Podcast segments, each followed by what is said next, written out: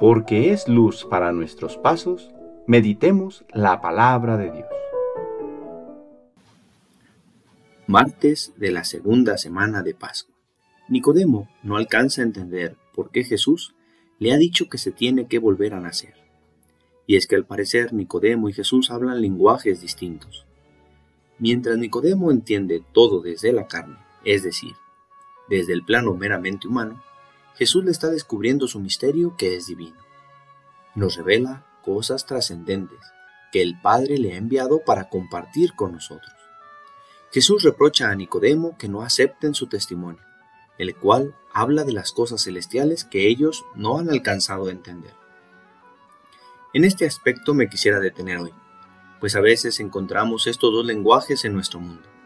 Es más, en nuestra propia familia. Algunas personas que todo lo miden con cálculos muy humanos, sin dejar paso a la fe.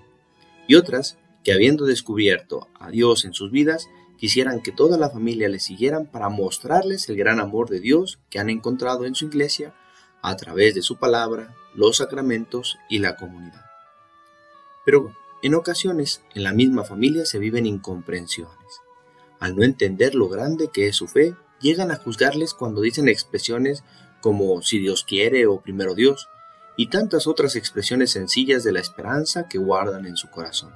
Esto también se llega a vivir cuando un joven, hombre o mujer, llega a sentir el llamado de Dios en su vida para consagrarla a su servicio.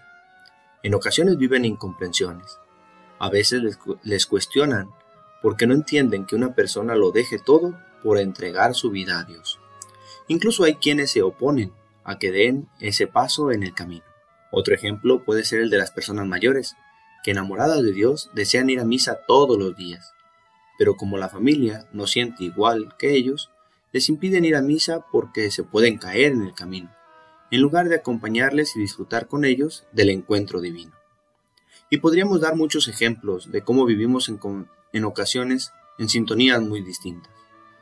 Pero en medio de ello, le pedimos a Dios que nos conceda anunciar con valentía la victoria de Cristo a los que nos rodean, con el testimonio de nuestro diario vivir.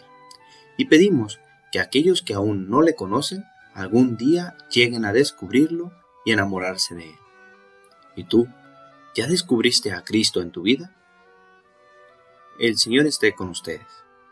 La bendición de Dios Todopoderoso, Padre, Hijo y Espíritu Santo, descienda sobre ustedes y les acompañe siempre. Que tengan buen día.